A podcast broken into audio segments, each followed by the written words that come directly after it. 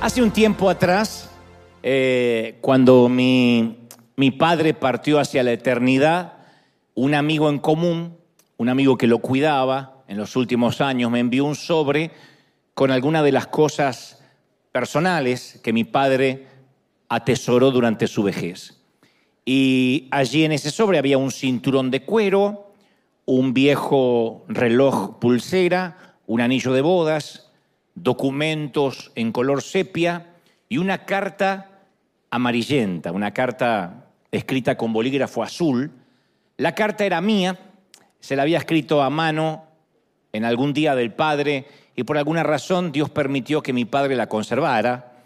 Eh, yo me había olvidado por completo de esa epístola y mucho menos recordaba lo que allí había escrito, ¿no?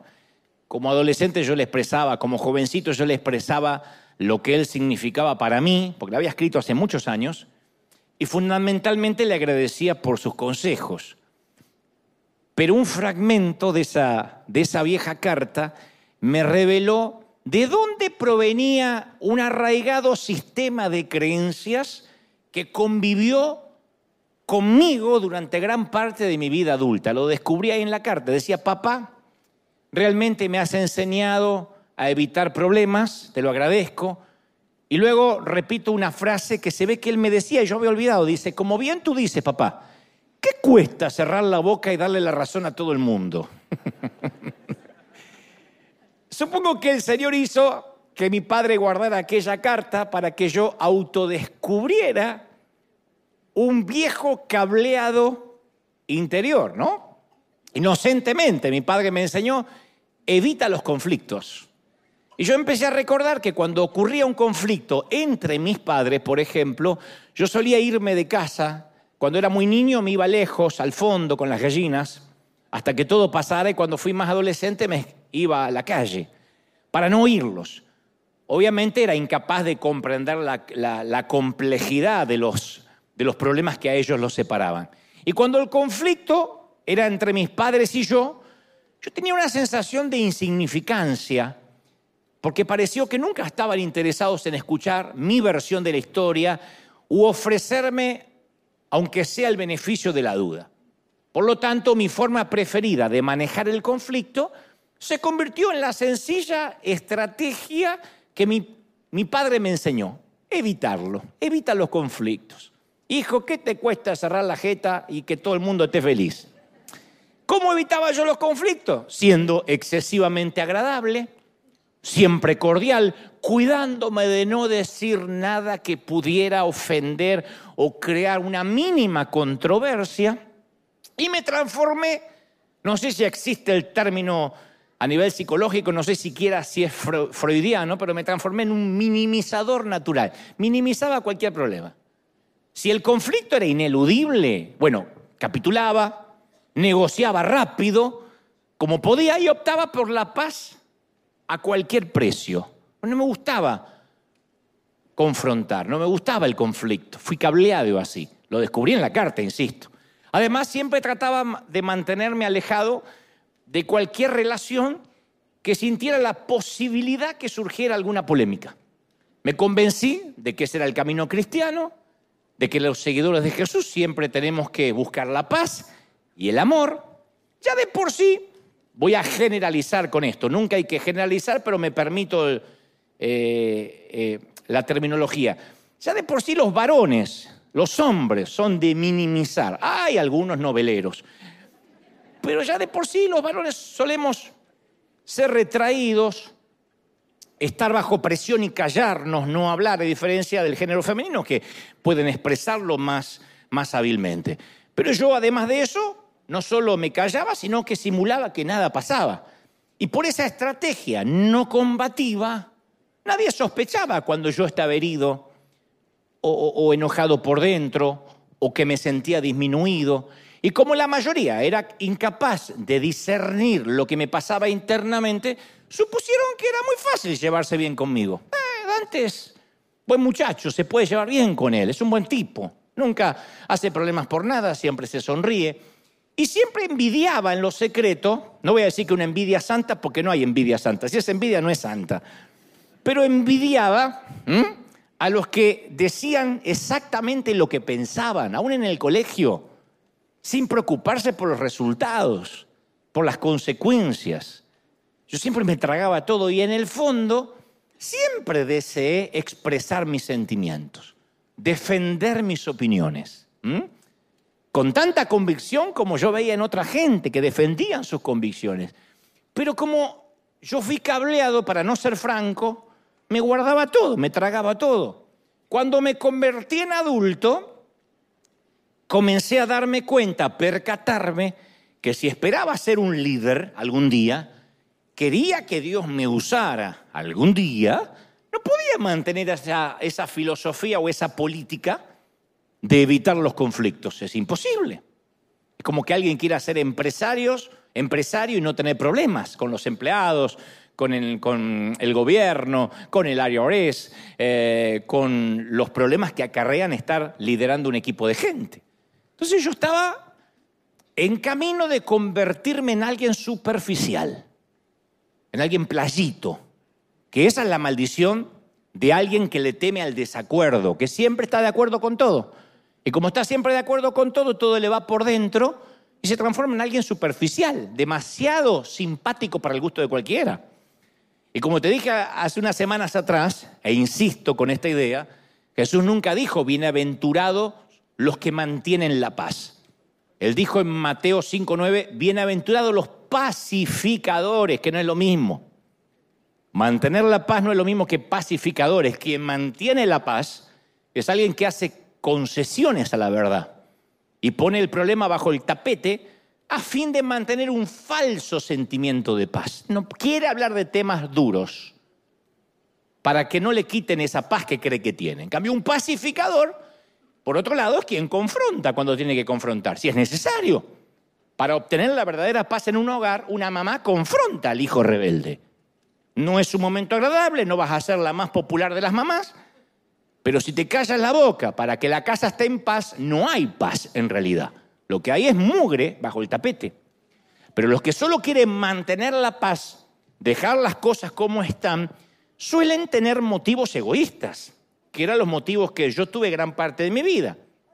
Quiero que me quieran, quiero que me acepten, no quiero, tener conflictos. Y a veces no queremos tener conflictos ni con el cónyuge, ni con los hijos, ni con los amigos, ni con el pastor, ni con los miembros de la iglesia. Y vamos por la vida como pisando cáscara de huevo para no herir la susceptibilidad de nadie, que es imposible.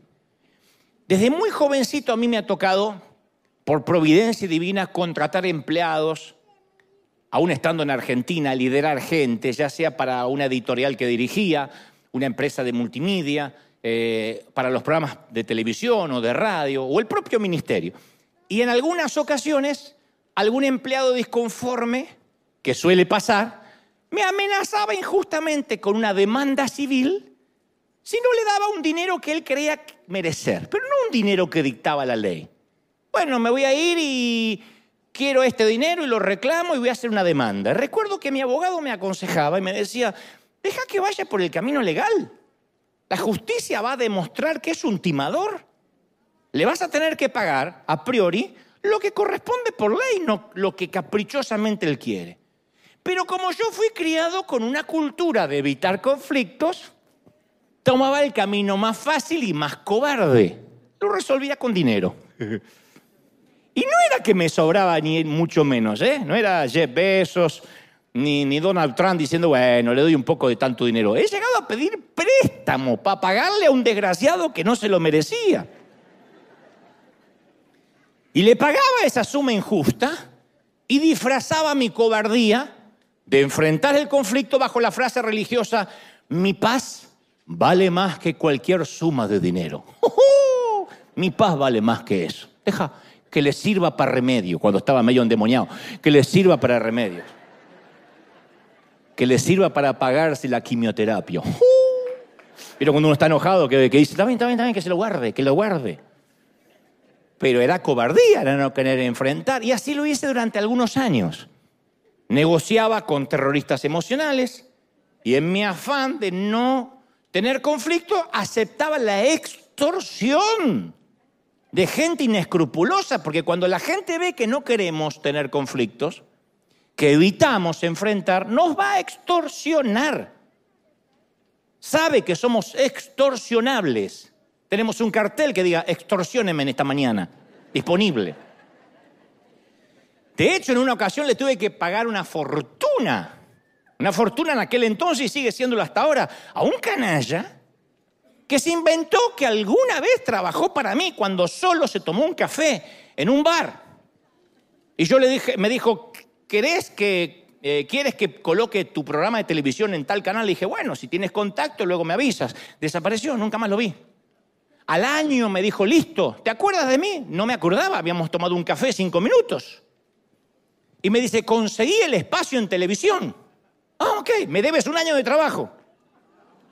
¿Cuándo te contraté? ¿Ese día? Pensé que eso no era legal.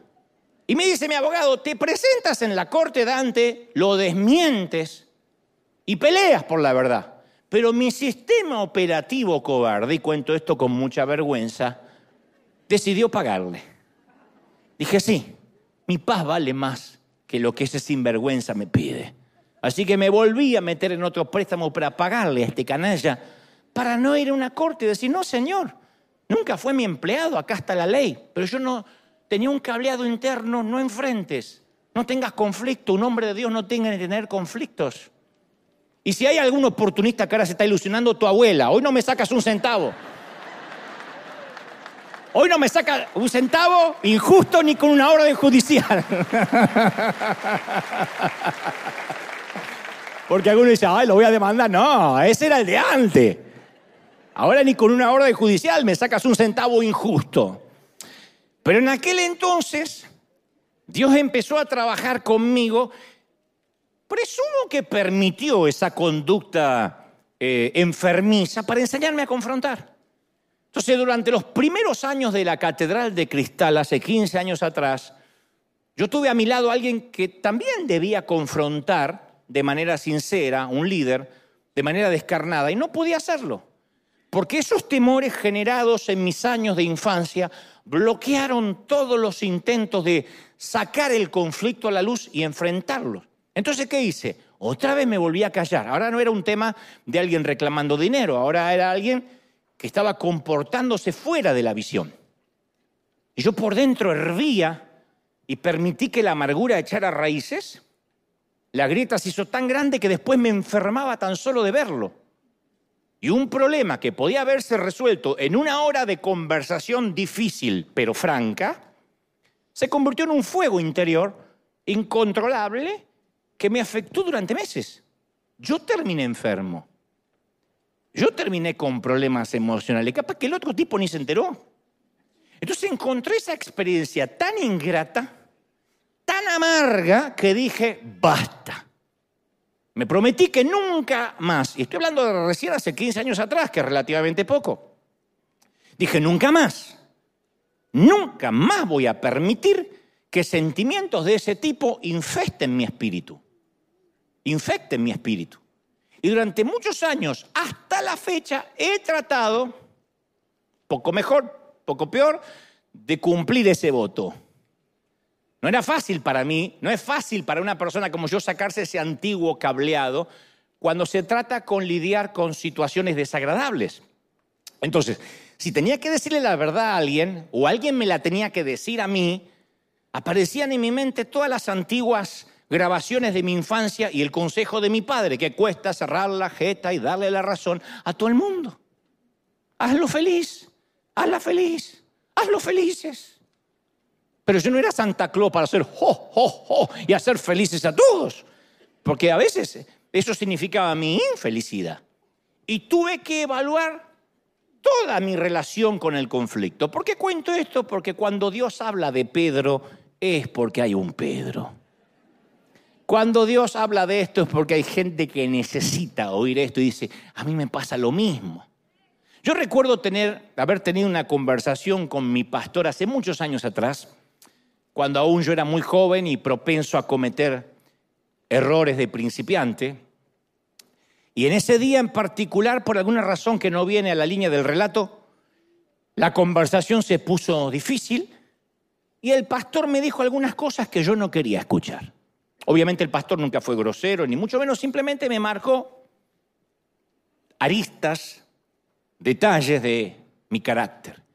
Y yo respondí revelando sentimientos de frustración de una forma muy poco madura.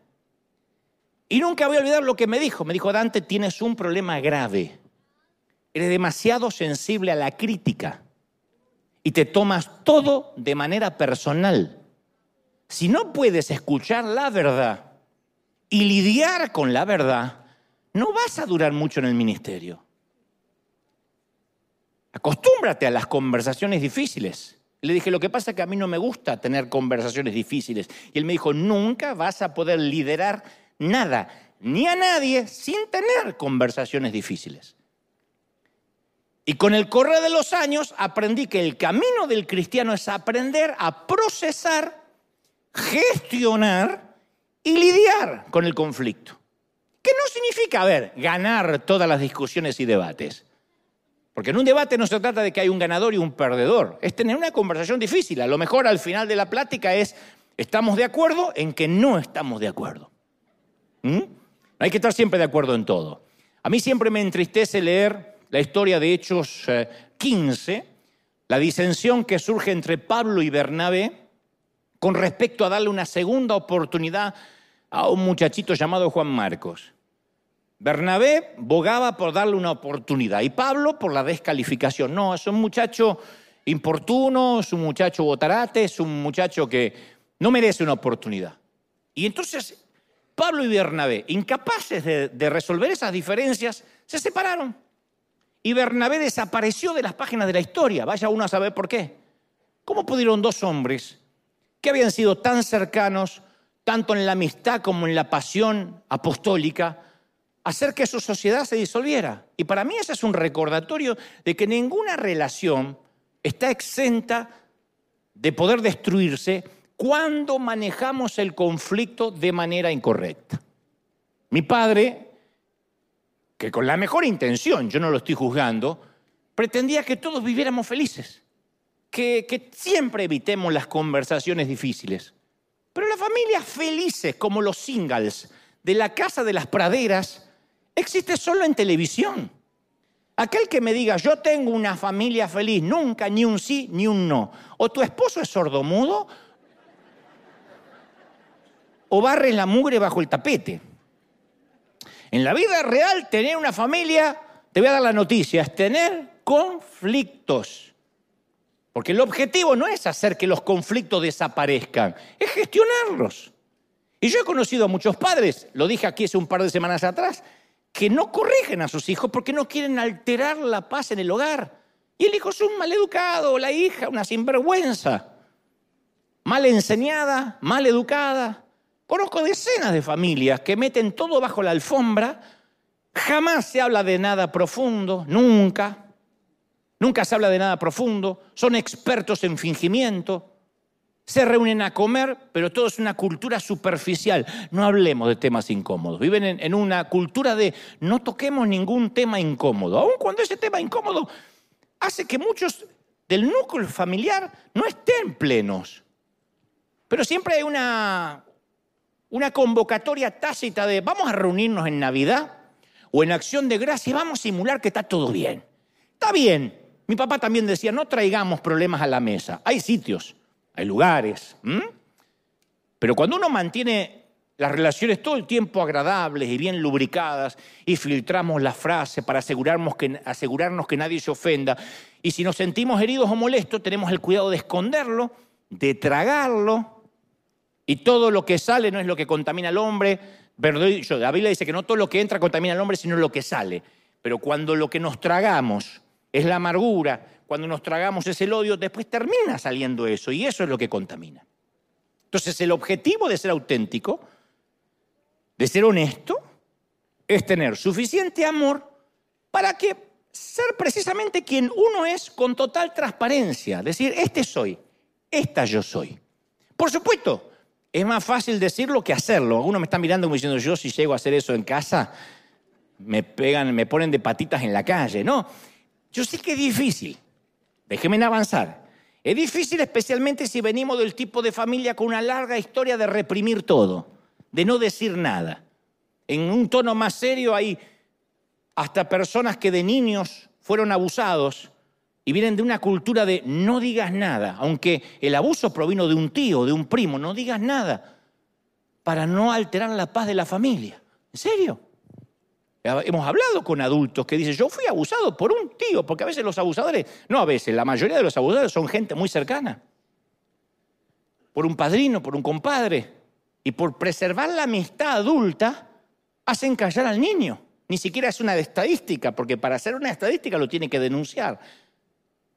Y algunos vienen de una cultura de, mejor no digas nada y tapemos esto, porque después va a ser incómoda la próxima Navidad cuando venga el fulanito que te abusó. ¿De verdad? Y traemos un sinvergüenza y hacemos callar al niño. Imagínate con lo que tiene que ver con lo emocional, ya no vayamos al abuso. Siempre nos han hecho callar. Y uno se calla, se traga. Dicho esto, Puede que ahora haya personas que digan, bueno, gracias a Dios, yo ya estoy a punto de cambiar porque este problema no es para mí. Yo no tengo problema de confrontar. Hay mucha gente que dice, yo no tengo problema de confrontar. Yo soy muy auténtico, digo lo que pienso. Y aunque todo el mundo se ofende y va por la vida como Rambo, matando gente, hay gente que es así. Yo sé que hay gente que les gusta decir su verdad y lo celebro.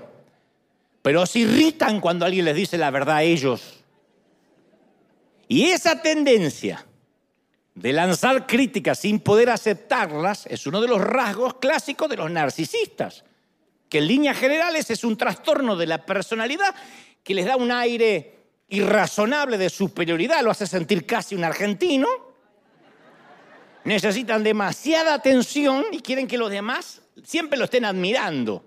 Y van por la vida diciendo las verdades, pero no soportan que le digan la verdad.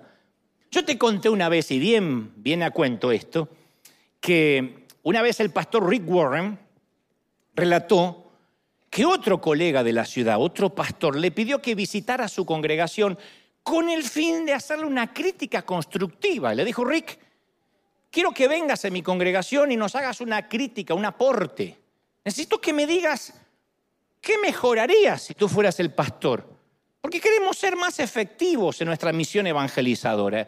Y Rick accedió con mucho gusto no sin antes preguntarle, ¿estás seguro que quieres una devolución de todo lo que yo crea y considera, considere que deba cambiarse o mejorarse?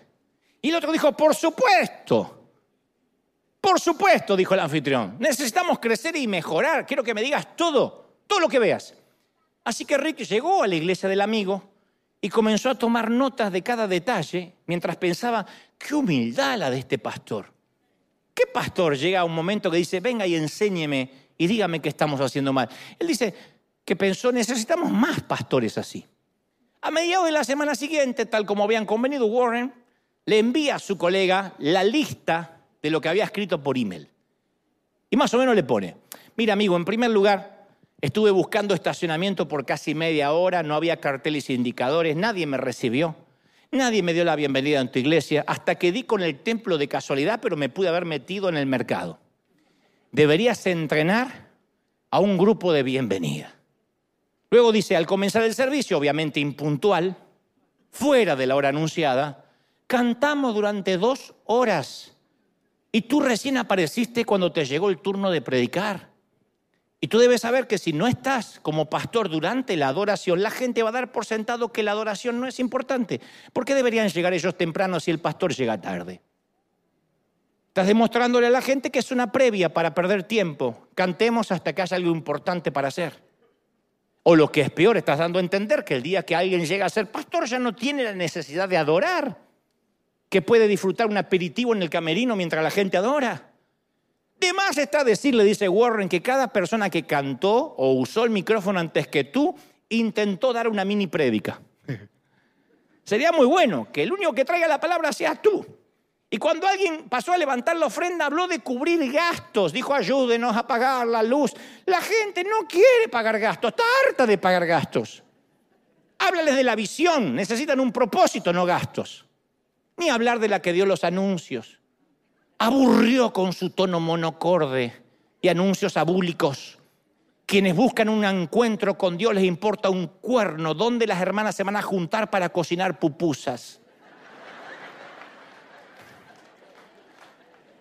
No uses el tiempo valioso de los servicios en temas triviales, ponlos en un boletín de mano donde ahí estén las actividades locales que las leas el que le interesa. Y un punto aparte es cuando tú predicaste. ¿Sabías que también puedes predicar sin gritar? ¿De verdad crees que grito desaforado significa autoridad o unción? Obviamente la lista era más larga.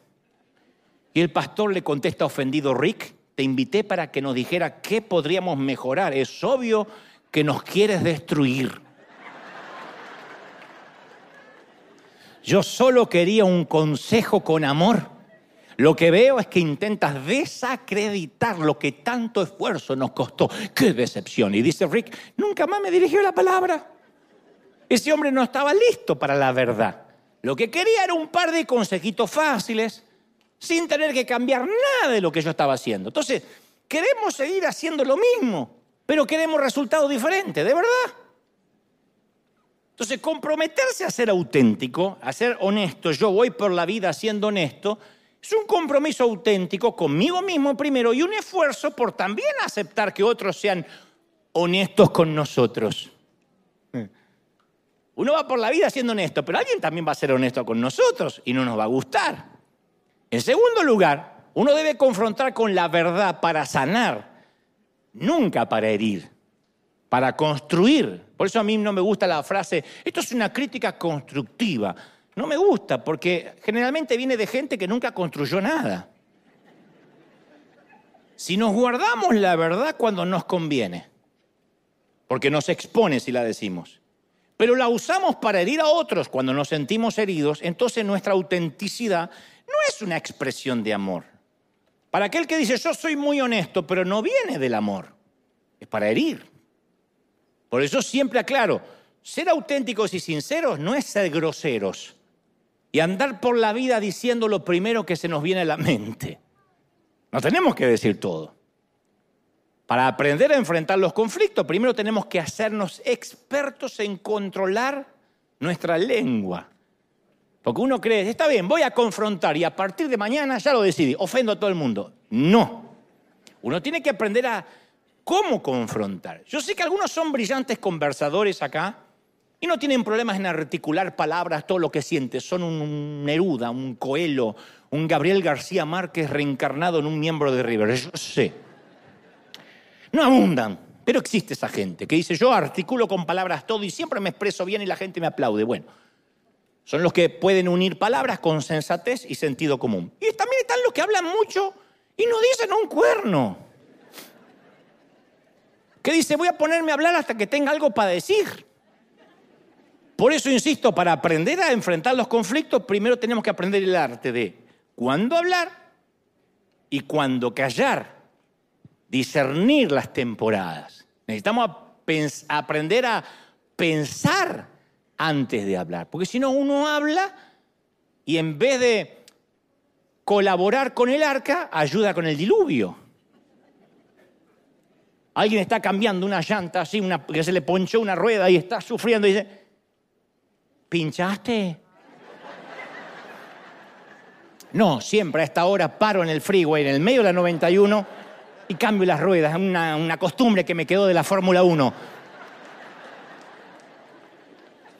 No voy a recibir una buena respuesta si pregunto en el momento inadecuado. Entonces, ser auténtico y honesto no significa, ay, es que yo no me callo nada. No, no, no estamos obligados a priori a decir todo lo que sabemos. La autenticidad, grábate esto, la autenticidad no es falta de privacidad. Ser auténtico no es mostrar nuestra vida y los calzones por las redes sociales. Ser auténtico no es falta de privacidad. Yo soy muy auténtico, pero mi privacidad es privacidad. Ser auténtico no significa ser los Kardashian. Y voy al baño y sentado en el inodoro a sacarme una selfie, porque yo soy auténtico. No. Ser auténtico no es falta de privacidad, es una línea que hay que separar. Está mi privacidad y esta es la parte de consumo público que va a ser lo más auténtica posible.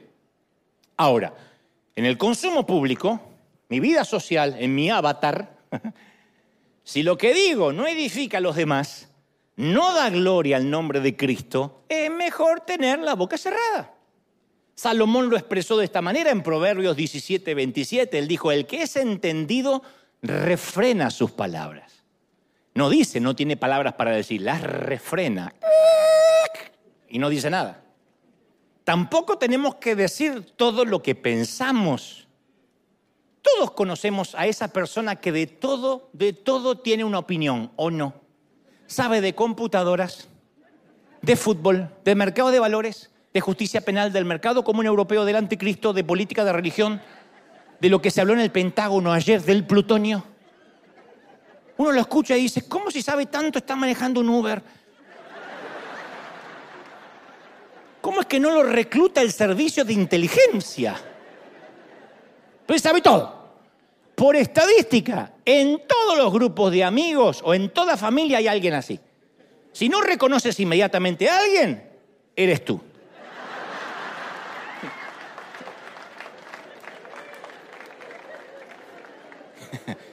Entonces, Proverbios enseña que uno puede dar la impresión de que somos sabios si guardamos silencio.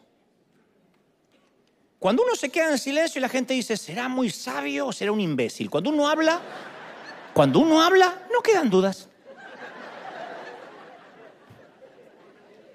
Salomón dice, hasta un necio pasa por sabio si guarda silencio.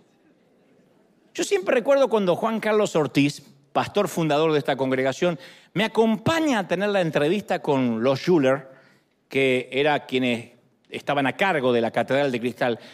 Cuando me convocan para ser pastor, para que aplicara como pastor de la iglesia hispana de la catedral, le dije, Juan Carlos, en el camino, en el campo, le digo, mire que yo no hablo inglés. Nada, dice, ni una papa, nada. Y no tengo estudios bíblicos formales. Este, nunca pastoreé en toda mi vida. Dice, pero aunque sea la escuelita dominical fuiste de niño. Le digo un par de veces. No tengo idea de lo que me van a preguntar. Y Ortiz me dice, yo tengo la solución, querido. Mientras que estábamos caminando, quédate callado y van a pensar que eres el indicado. Yo voy a hablar. Quedó que él iba a hablar. Entonces puse cara de sabio ecuánime y repetí tres frases que iba cambiando según las caras, pues yo no entendía nada de lo que hablaba. Of course. Of course. Veía que la cosa era coloquial, como qué lindo que el día, mucho sol. Of course. Me aprendí, whatever. Cuando me decían vas a ganar tanto, tanto, whatever. Yo escuchaba thousand y whatever, whatever. Of course. Y sure, sure, sure. Cuando se hablaba en tema doctrinal, sure. Sure? Ah, whatever. No entendía. Así es una entrevista yo. No entendía nada, pero el silencio, el hablar poco, les pareció a ellos conocimiento, sabiduría ancestral. Y lo poco que articulé con mi inglés kimosabi fue yo me, debí, después pensé que me debí parecer al maestro Yoda de Star Wars. Dije yo, Crystal Cathedral, pastor, querer ser aquí hoy. Lo Pero como hablé poco, habrán pensado, es un excéntrico lingüístico, andás a ver. Pero pasé por sabio por no haber, capaz si hablaba, hoy no estaba acá. No sé, Salomón dice en Proverbios 18, 13, el es necio y vergonzoso responder antes de escuchar. Proverbios 14.3 dice, de la boca del necio brota ignorancia. Los labios del sabio son su propia protección. ¿Se acuerdan? En labio cerrado no entran moscas, decían por ahí. Proverbios 12, 27 añade, el que es entendido refrena sus palabras. Entonces, cuando nos toca enfrentar el conflicto, no significa que es una licencia para decir cosas desagradables e hirientes. Eso no es un confrontador de conflictos. Ese es un imbécil que va por la vida hiriendo gente, no refrenando las palabras y no dejando lugar a la menor duda de que no es sabio. Entonces Proverbios 15, 23 dice, es muy grato dar la respuesta adecuada y más grato aún cuando es oportuna. Ya uno tiene que aprender cómo dar la respuesta adecuada y después cuándo darla, en qué momento hablar y en qué momento callarse. Y se necesita un gran esfuerzo, pensar mucho para asegurarnos de decir lo correcto de la manera apropiada. Proverbios 18, 21 dice, en la lengua hay poder de vida y de muerte.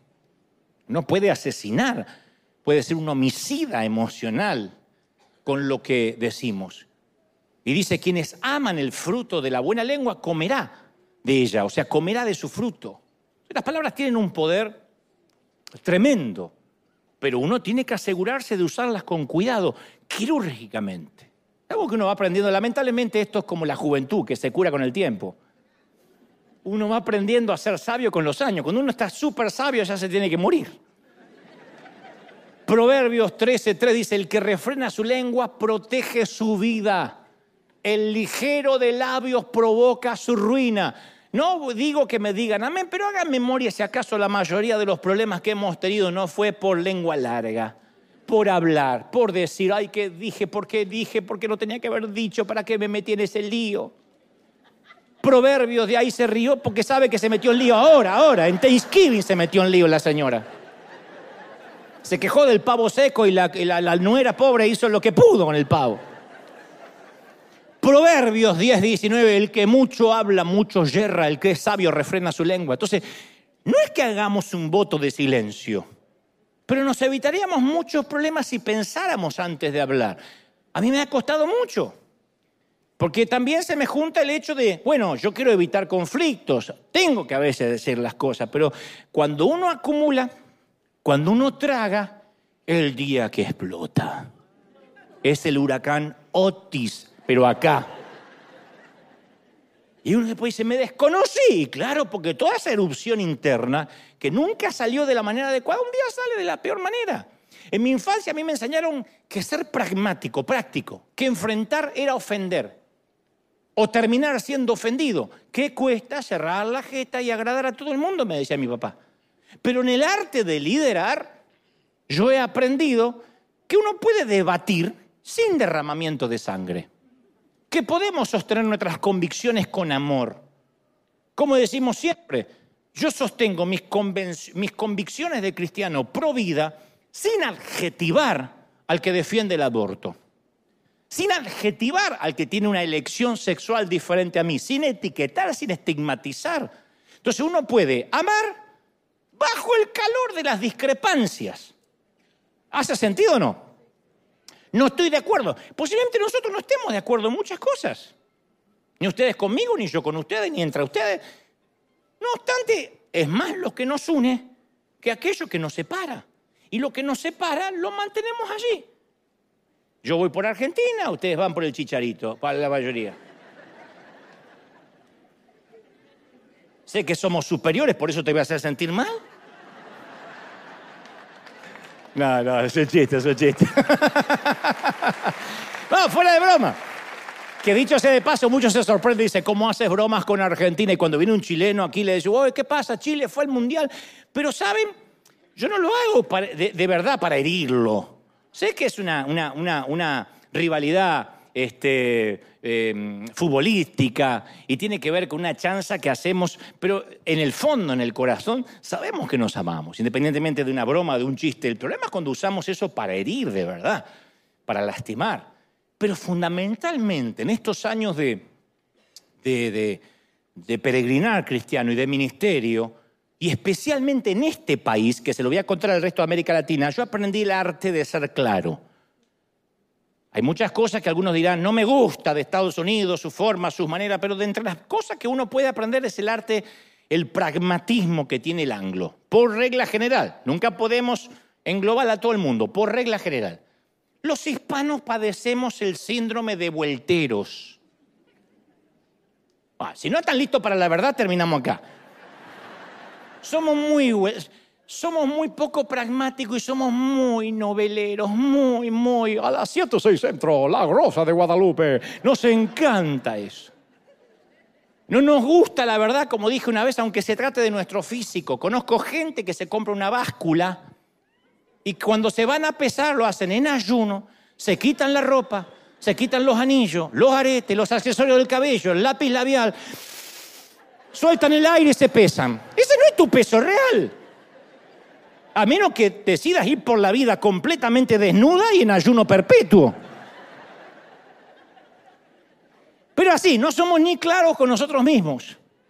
Y cuando así somos, siempre digo el ejemplo, cuando, hasta cuando los hispanos llamamos por teléfono, me incluyo, ¿eh? Yo no soy gringo y estoy predicando sobre horrores de ustedes, los países mexicanos. No, yo soy hispano.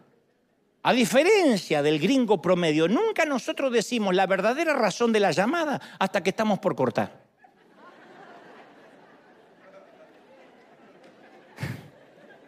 El gringo nos choca porque te dice, está despedido, I'm so sorry. Ya acabó. Nosotros llamamos y un minuto antes de cortar decimos por qué llamamos. Antes preguntamos por la familia, por todas las cosas que no nos interesa saber porque hace tres años no lo llamamos. Entonces, ay, ¿cómo está todo? Ah, todavía tienen el lorito aquel. No, no está llamando por loro. Cuando está por colgar, ahí le decimos, no, mira, quería saber si tenías dinero para prestarme ahí antes de cortar. Es lo tiro que somos. Y como nunca somos sinceros ni claros, nos chocaría una respuesta sincera y clara. Porque tampoco la estamos esperando, no queremos que nos sean sinceros. Miénteme, como siempre, por favor, miénteme. Por ejemplo, un hispano llama a un amigo, nosotros llamamos a un amigo. Oye, compadre, ¿me harías el favor de venir a ayudarme este sábado con la mudanza? Si el amigo fuera anglo y pragmático, le diría, ah, I'm sorry, yo tengo barbecue con mi familia y voy a usar mi tarde para ver el partido. Es amigo, pero te dice, no, sábado yo no ayudo mudanzas, yo veo el Super Bowl. Está siendo sincero. No está pensando un gringo que está poniendo en riesgo su amistad. Nosotros nos ofendemos de muerte.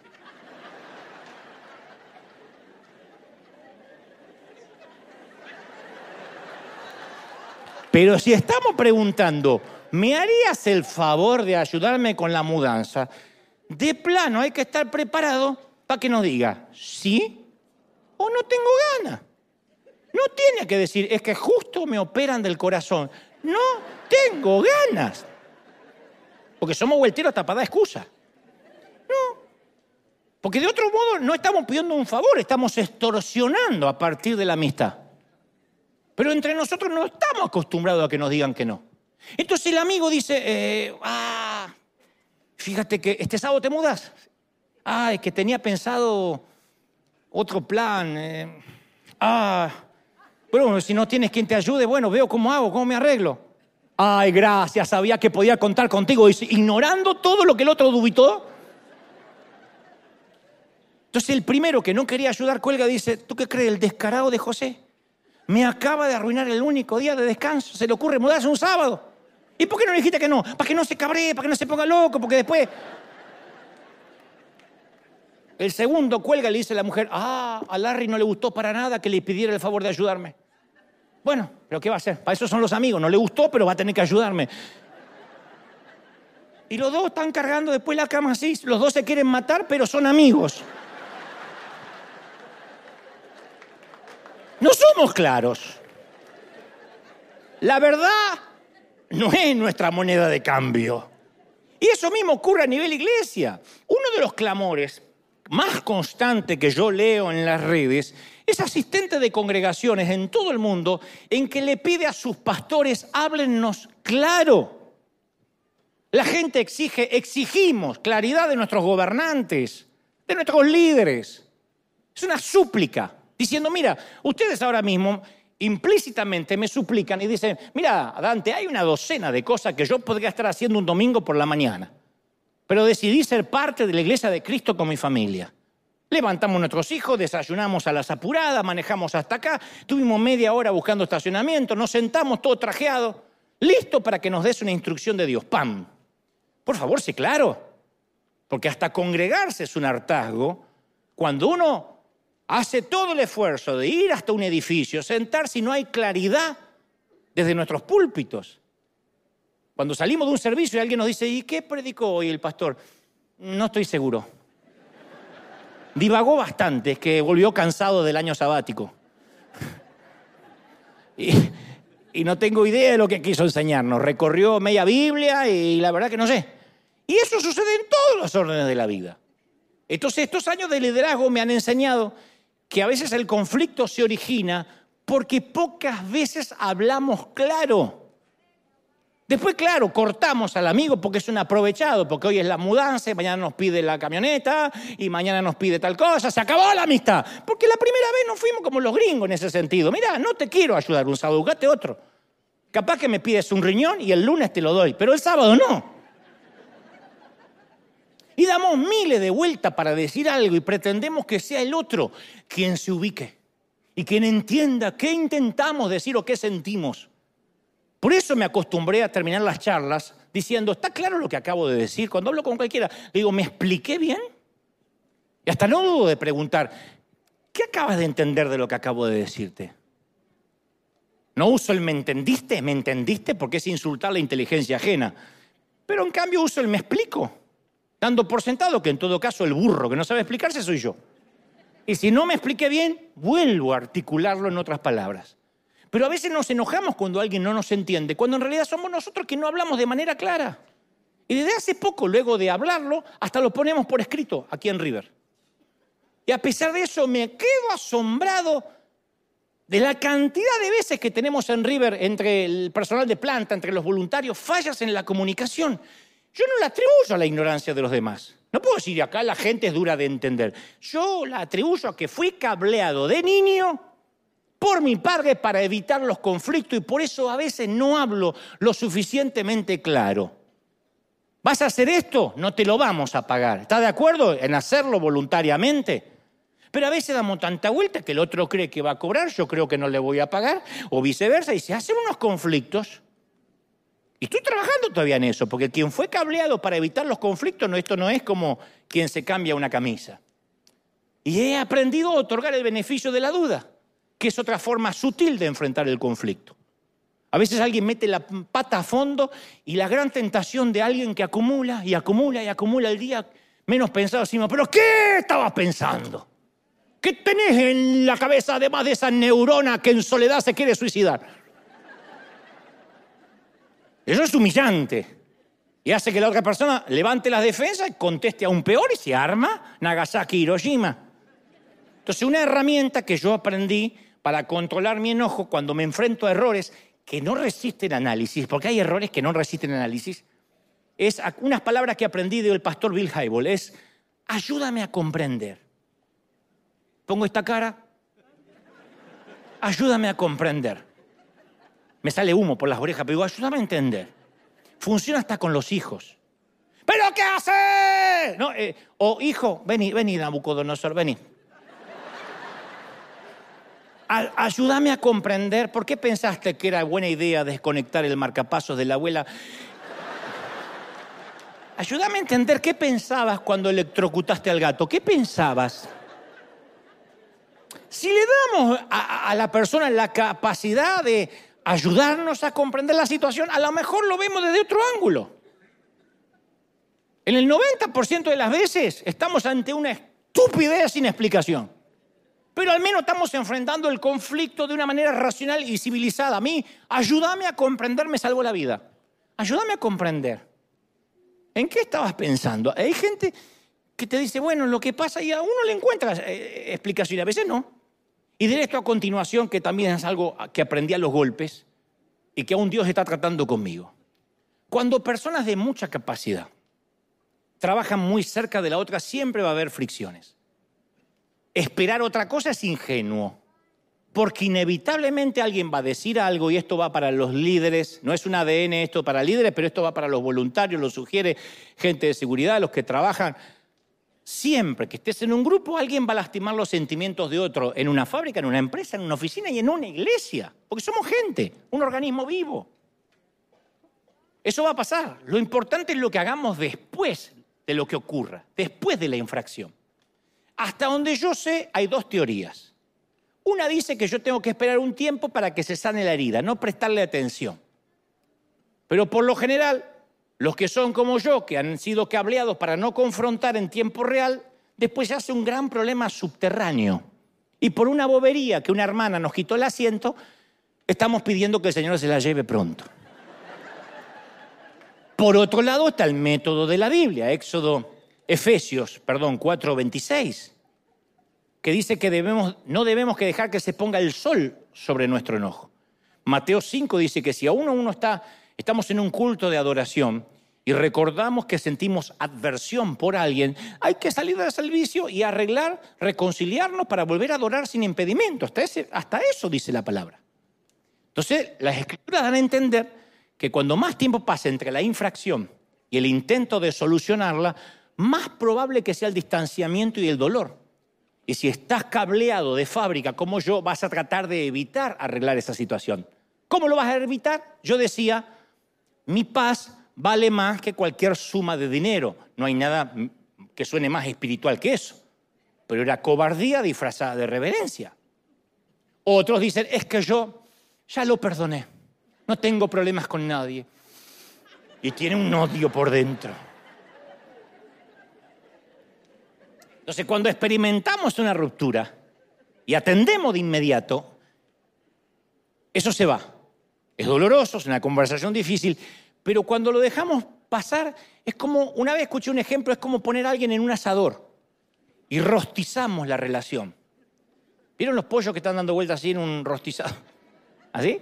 Lo damos vuelta y vuelta y vuelta, que esos pollos terminan rostizados y mareados, porque tanto dar vuelta. Hasta que nuestro enojo lo empieza a quemar todo y seguimos pensando nuevas razones por las cuales esa persona la tenemos a fuego lento, rostizándola. Y antes de que nos demos cuenta, asamos a esa persona y la convertimos en una versión irreconocible de quien fue una vez. Perdonarlo no, homicidio sí. Yo siempre le digo a los muchachos que trabajan cerca de mí que si digo algo o si hago algo que puede ser consciente o inconsciente, no me rosticen como un pollo. Vengan a hablarlo conmigo lo antes posible. A lo mejor tengo una explicación. Díganme, ayúdame a comprender, Dante. Pero no me rosticen. Y también sostengo que quienes desean servir a Dios en River tienen que ser personas que puedan lidiar con la instrucción, con la crítica tienen que ser personas, en mi caso, que yo pueda hablar claramente sin tener que caminar sobre arena movediza. Yo no puedo tratar, yo no soy de la generación de cristal. No me enseñaron, apenas estoy sacándome el cableado de no confrontar, como para que ahora aprenda a tratar la generación de cristal. Perdón, te dirigiste hacia mí con un adjetivo que me dolió. Yo no, no, no puedo. Perdón. No puedo. ¿Qué estoy diciendo? que si necesita una persona ser corregida en ciertas áreas, yo pueda decírselo claramente sin que tenga que preocuparme que a lo mejor estoy lastimando sus sentimientos. No, no, estoy buscando una licencia para ser insensible, grosero, arrogante, desagradable. Me refiero a hablar claro. Por ejemplo, vamos a suponer la extraña hipótesis de que hoy hubiera problemas con el sonido. extraña hipótesis, nunca pasa. Porque Chris, Byron, son toda gente, ellos bajan en un carro de fuego, hacen el sonido y se vuelven a ir con el Señor. Son gente muy pura.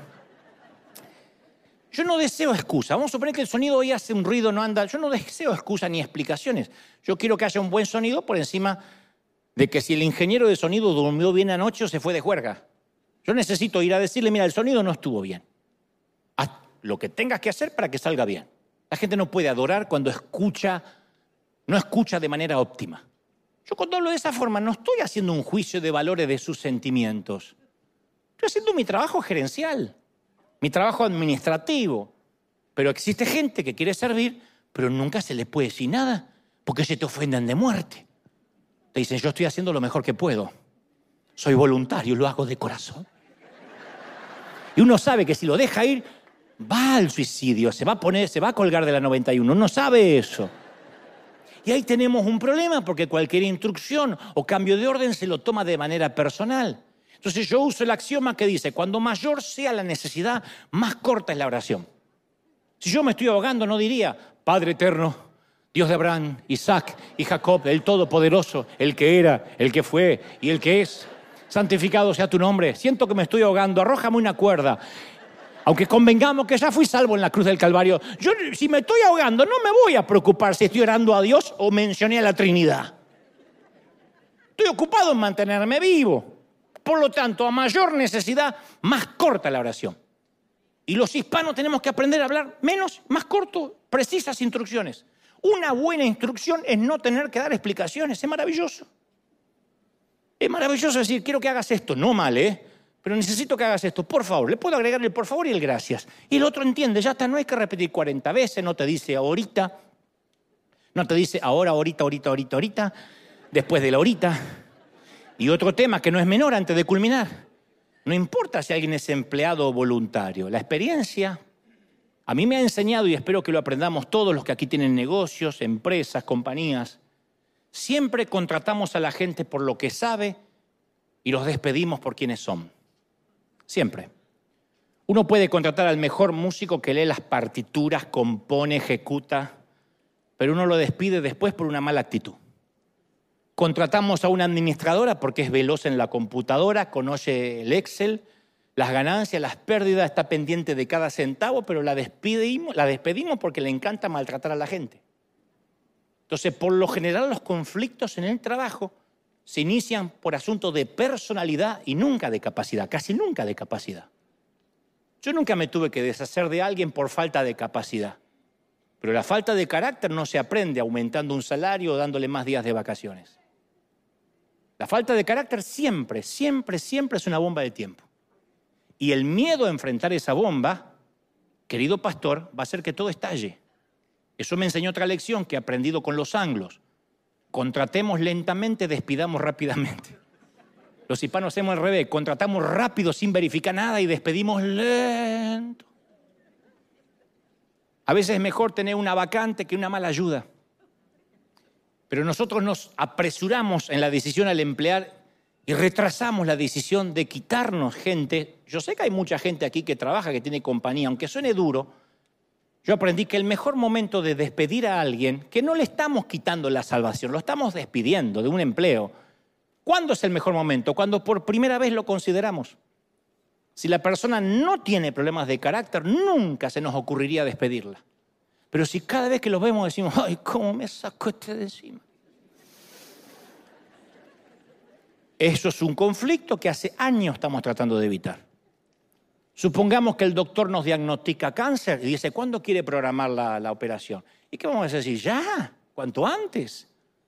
Y como líder, como pastores, como dueños de una compañía, a veces tenemos que preguntarnos, ¿por qué toleramos? Tenemos que preguntarnos, ¿por qué toleramos a veces gente incompetente? No hablo de salvación, no hablo de un hospital, del alma, de la gente rota, hablo de nuestras relaciones, a veces hasta pagando.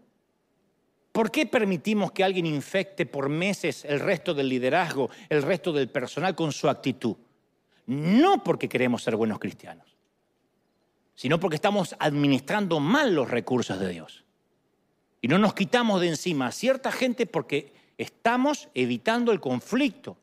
Y muchas veces me tocó a mí de tolerar incongruencias en el carácter de alguien, falta de respeto, arrogancia, maltrato. Y cuando las cosas no daban para más, tomaba las riendas del asunto, le decía, Señor, ayúdame, Padre, sácamelo de encima. Y Dios dice, sacátelo. ¡Uh! Yo sé de gente hasta que ha orado por enviudar. Lo único que te pido, Señor, que no sufra muerte súbita, así que me levante una mañana de este frío. Vos te casaste con el condenado, sácatelo vos de encima.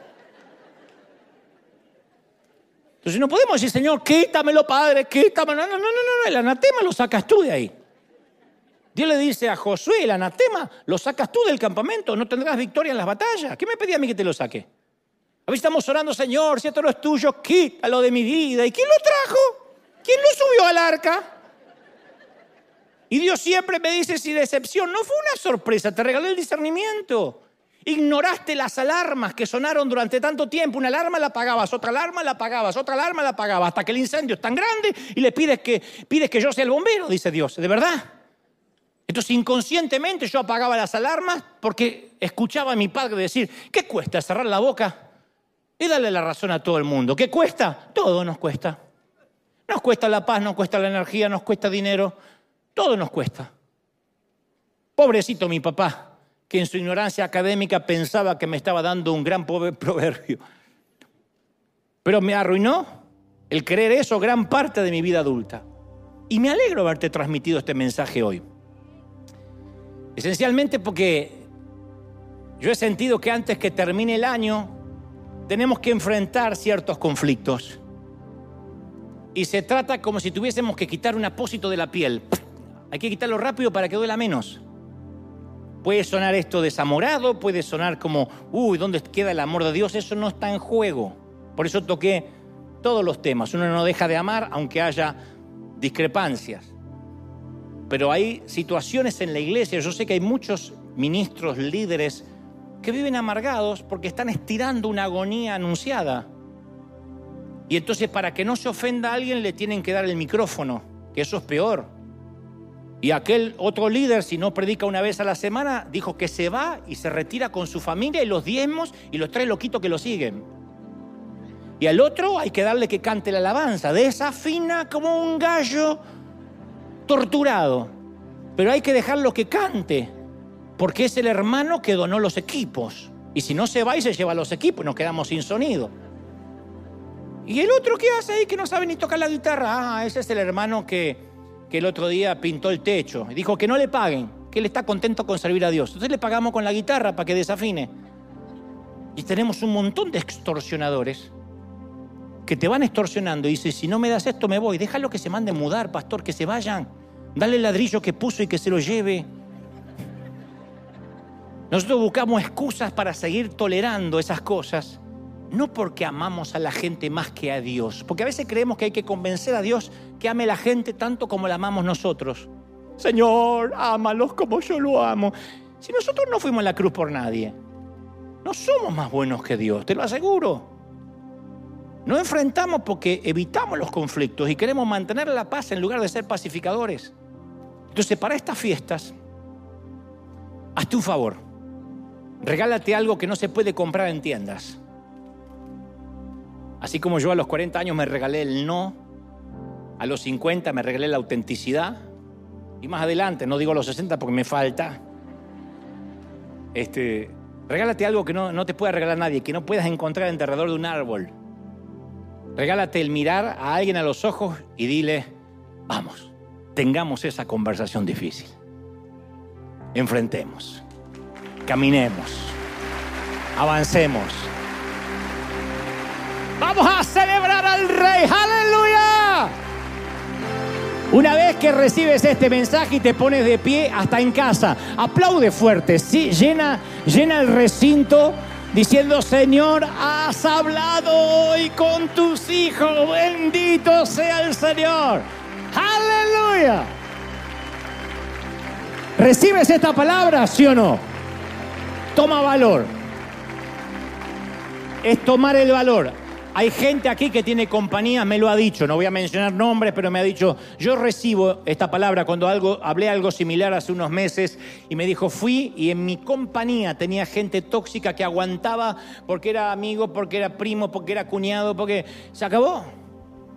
No hagamos más de lo que tenemos que hacer, cumplamos y digamos, voy a ser honesto. En eso tenemos que aprender aquí de los anglos. Hay cosas que no. Hay cosas que tenemos que guardar y conservar porque solo los hispanos tenemos. Pero hay cosas que tenemos que dejar más allá de la frontera y decir, vamos a enfrentar, vamos a, ser pragmáticos, a ser directos, a decir, no, no te puedo ayudar con la mudanza.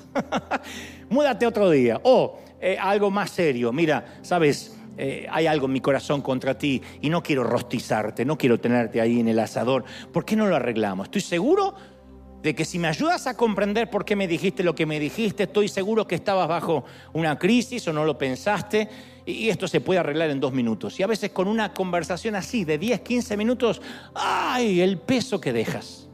No arrastres peso. Dejar el pecado es fácil porque uno lo identifica de inmediato. Dejar el peso es lo que más cuesta. Porque pensamos, es, dejo de amar, dejo de ser cristiano, Dios me dijo. Entonces, si se acabó el tiempo de una persona que está viviendo de parte tuya, en tu casa, no, no aporta para la renta, te está dando cuenta que no te lava ni la losa, bueno, es momento de decirle, vea, mi hijo, a volar. Y eso no es dejar a alguien en la calle, es decir, basta. Yo puedo ser amable, yo puedo donar, yo puedo sembrar, yo soy un sembrador, Dios conoce mi corazón, pero hay un momento que Dios quiere tratar con un hijo pródigo y lo pone a comer algarrobas entre los puercos y nosotros vamos allí y le llevamos una carnita, un asado para que se quede más tiempo. Y lo que hacemos es retrasar un trato de Dios.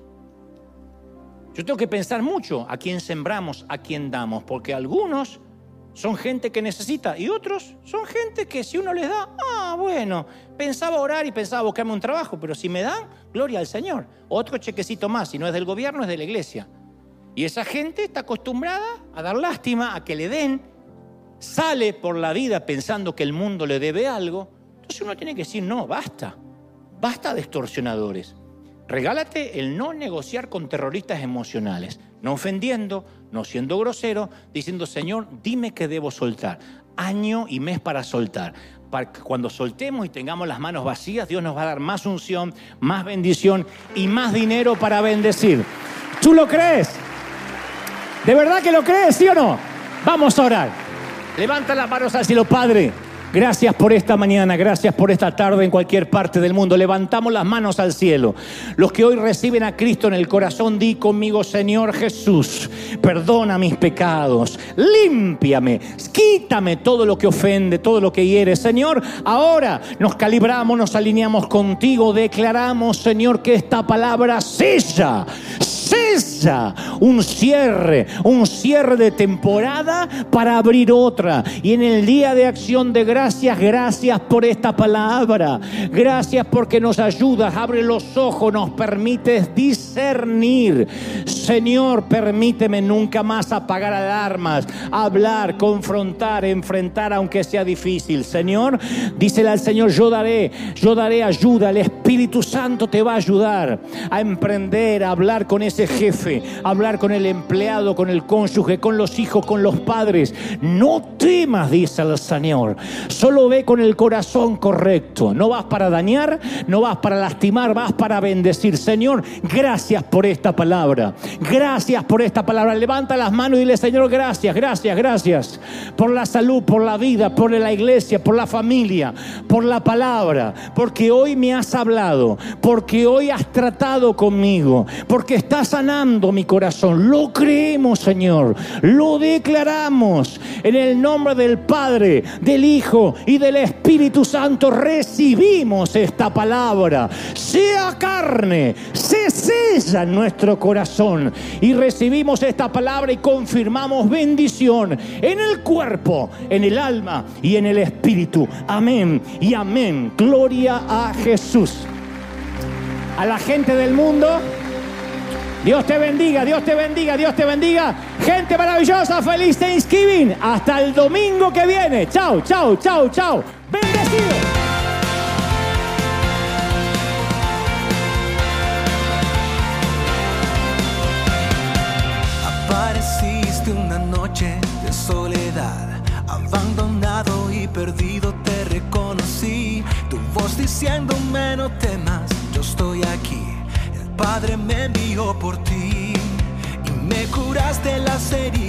Sanaste mi Jesús. Todas mis cargas las dejaste allí en la cruz.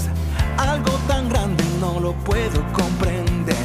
Oigo tu dulce voz diciéndome una y otra vez. Oh, oh, oh, oh, eres bienvenido, eres amado